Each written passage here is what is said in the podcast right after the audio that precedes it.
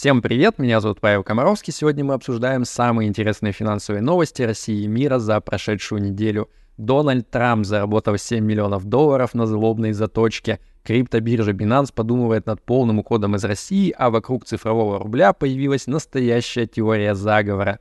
Поехали!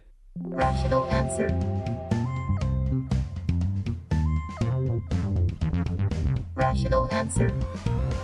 Сеть пиццерий Domino's Pizza с 2022 года пыталась продать все свои российские активы, но как-то безуспешно. Поэтому 21 августа они объявили о том, что собираются просто забанкротить их в нули. Ну и в этот момент известный российский бизнесмен по имени Тимати, он подорвался и выкупил большую часть пиццерий у них. А, судя по всему, просто вот дожидался, когда цена будет минимальной. Самое веселое здесь это то, что сеть едалин мастерски заребрендили э, из Домино Пицца э, вот в Домино Пицца, то есть без S на конце, и вместо латинской буквы I русская И стоит.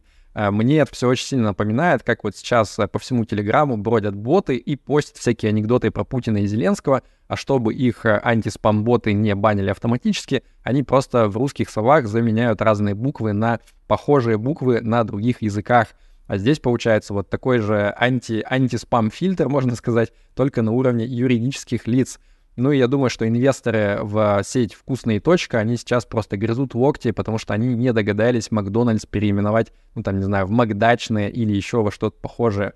А еще знаете, на что похоже? Вот а, иногда продукты бывают, например, там масло, но это не настоящее масло, это типа а, молочно-содержащий какой-то странный продукт, потому что он ГОСТам не отвечает но при этом на обложке там гордо написано «МАСПО», э, ну и типа выглядит как будто бы П — это буква Л, типа люди не замечают, покупают, думают, что это настоящий продукт. Короче, вот в таком мы мире сейчас живем, заменителей идентичных натуральным, так сказать. Как вы помните, австрийский Райфайзенбанк уже больше года рассказывает, как он изо всех сил пытается избавиться от своей наиболее прибыльной российской дочки, но все что-то никак не выходит. Так вот, у бдительных жителей Чехии с повышенной гражданской ответственностью лопнуло терпение, и они написали заяву вот в какой-то свой местный антитеррористический орган, и сейчас там полноценное госрасследование идет по поводу деятельности Райфа. Тем временем в Эстонии продолжается скандал на похожую тему. Тамошняя премьер-министрка по имени Кая Калас, она, значит, громче всех призывала с трибуны все эстонские компании немедленно обрубить любые, любые бизнес-связи с Россией. Чуть позже, правда, выяснилось, что ее мужа доля 25% логистической компании, которая вот прекрасно продолжает э, вести бизнес в России. А еще чуть позже эстонские СМИ заявили, что вот эта группа компаний, она еще и поставляла компоненты для баллонов со слезоточивым газом. Зачем они используются в России и Беларуси, я думаю, пояснять не нужно.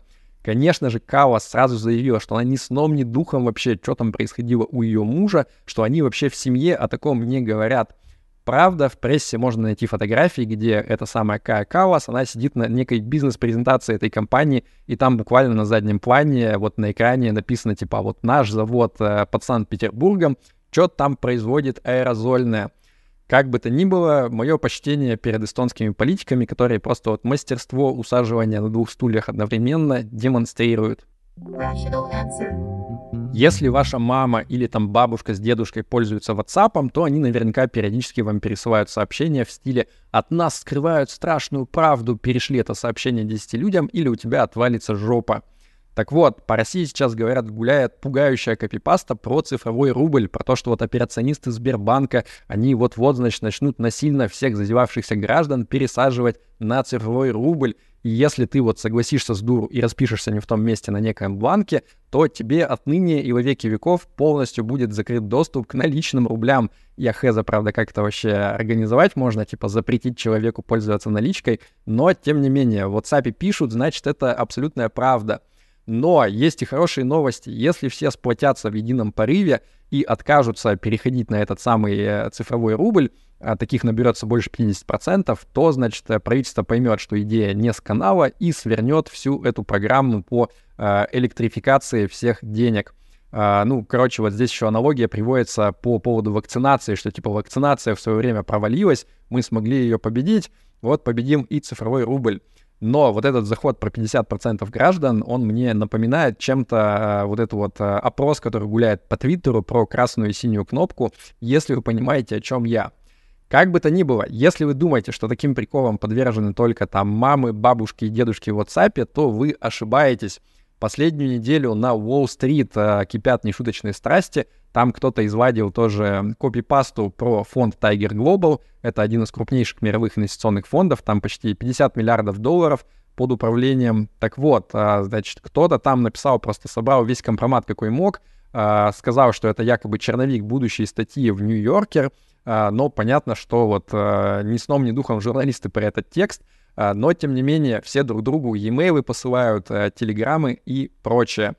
Что я хочу сказать, что, э, несмотря на то, что вам кажется, что это совершенно разные социальные страты, общие принципы распространения виральной информации, они примерно одинаковые, что, значит, э, в чате как школьных для мам пятиклассников, что для CFA инвестбанкиров, серьезных дядей в костюмах.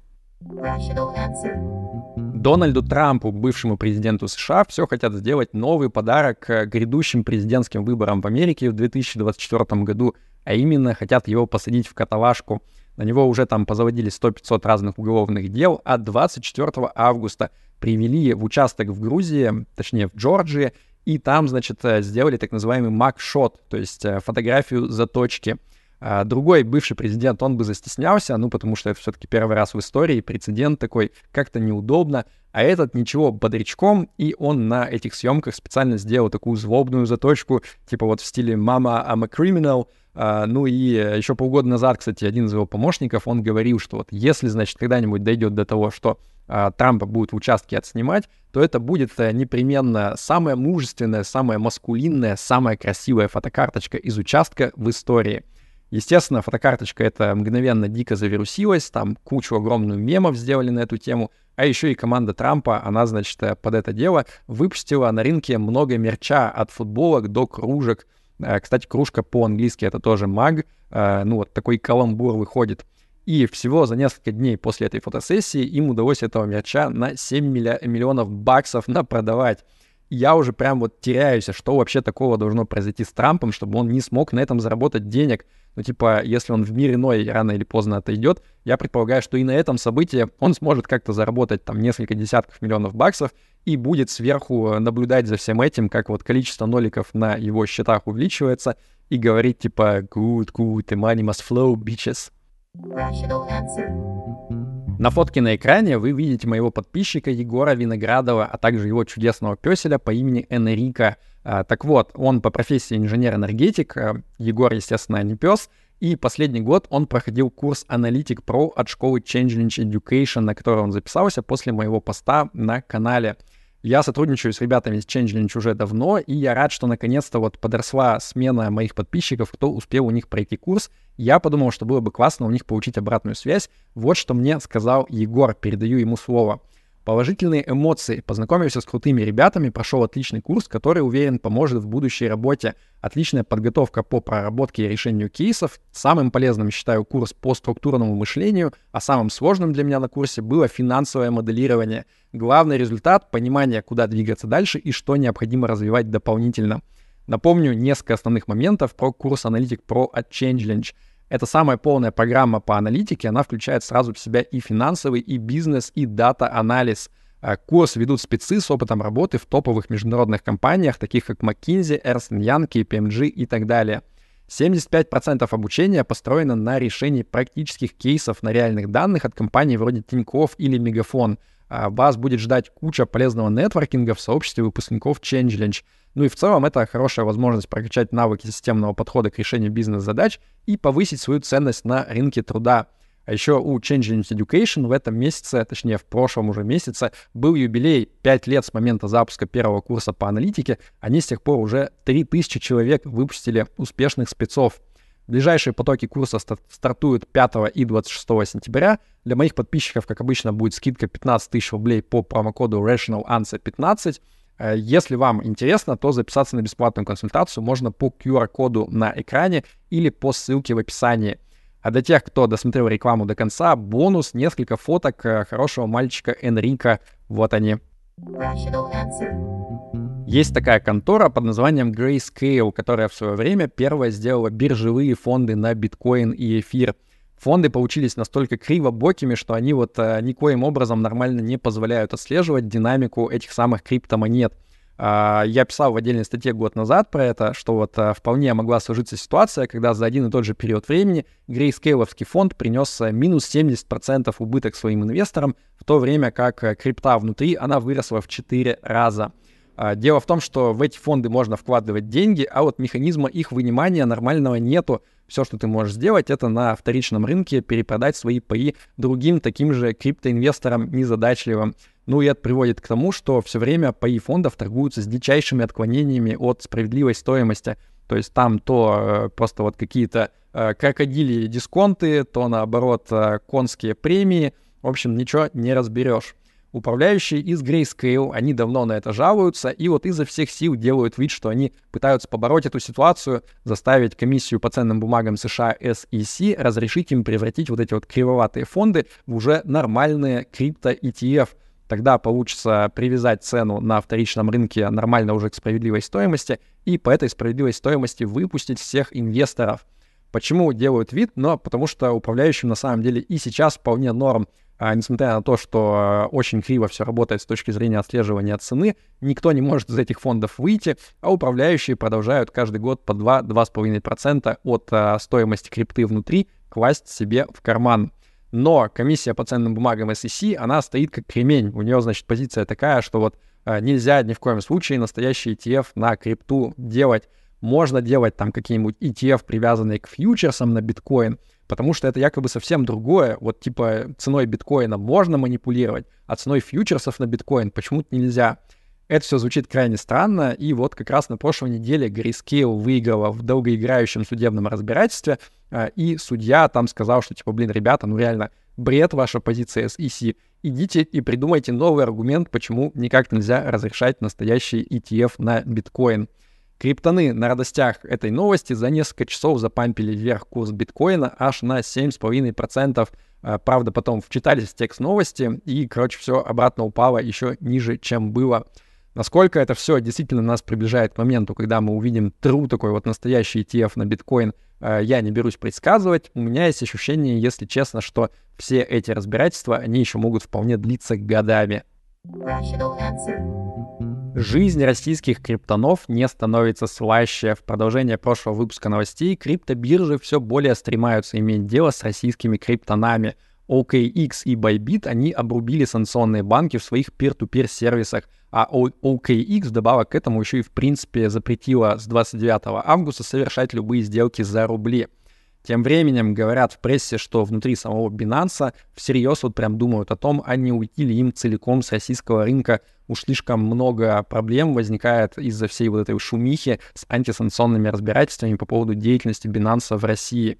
И еще сразу новость про Binance. А, раз уже заговорили про них, криптобиржа планирует прекратить поддержку своего бывшего флагманского стейблкоина Binance USD или BUSD к февралю 2024 года. Так что если у вас в кошельках где-то завалялись BUSD, то, может быть, имеет смысл вот аккуратно от них избавиться, превратить их во что-нибудь другое. А, ну, потому что там с обеспечением внутри проблем нету, но в целом, судя по всему, каких-либо вариантов вообще к тому, что BUSD кто-то будет продолжать а, массово использовать, их нету. А, скорее всего, его ждет постепенное забытие. Ну и, соответственно, зачем тогда он вам нужен вообще в вашем кошельке? Rational answer. Рубрика «Крипто кринж недели». Жил да был такой бизнес под названием Prime Trust. И он себя позиционировал как финтех-стартап, который помогает другим бизнесам выстраивать надежную криптоинфраструктуру. Так вот, дальше случился анекдот. Чуваки объявили банкротство, потому что они забыли пароль к аппаратному кошельку, на котором хранилось 39 миллионов баксов клиентских средств. Сид-фразу для восстановления доступа они э, выгравировали на специальные железные таблички и тоже ее потеряли у меня возникает сразу вопрос, а какие конкретные услуги по выстраиванию надежной инфраструктуры оказывали эти ребята своим клиентам, потому что вот возникают вопросики, определенные к их экспертизе. Мораль здесь такая, если вы пользуетесь некостадиальными криптокошельками, то с одной стороны действительно а, никто с вашими деньгами обанкротиться не может, и, и просто их отобрать тоже. Но с другой стороны, если вы по собственной криворукости потеряете доступ к этому кошельку, то, в общем-то, все, плакали ваши денежки. Ну, потому что в случае с банком, например, вы можете прийти в отделение банка с паспортом и сказать, ну, ребят, сори, потерял, забыл, короче, пароль к личному кабинету, карточку банковскую я потерял, но вы мне мои бабки дайте обратно, и банк вам обязан их дать. А вот если в аналогичной ситуации вы оказались с аппаратным криптокошельком, то типа некуда идти с паспортом, все, э, конец вашим бабкам. И перед тем, как я расскажу вам традиционную хорошую новость недели, хотел сказать огромное спасибо всем, кто поддерживает нашу передачу донатами на Патреоне и на Бусте. Их список вы видите на экране. Ребята, спасибо. Если вам понравился выпуск новостей, ставьте ему лайк и подписывайтесь на YouTube-канал. У нас здесь всегда интересно. Итак, хорошая новость недели. Критерии получения льготной IT-ипотеки в России смягчили. Теперь айтишникам до 35 лет включительно не нужно доказывать уровень дохода выше какой-либо определенной планки. Кстати, в трех регионах России, это Самарская, Калужская и Белгородская область, оказывается, можно получить льготную IT-ипотеку всего под 2% годовых. 2% Карл. И с чисто финансовой точки зрения это вот прям предложение огонь. Правда, в отношении Белгородской области есть определенные нюансы. Да прибудет с вами разум. Пока.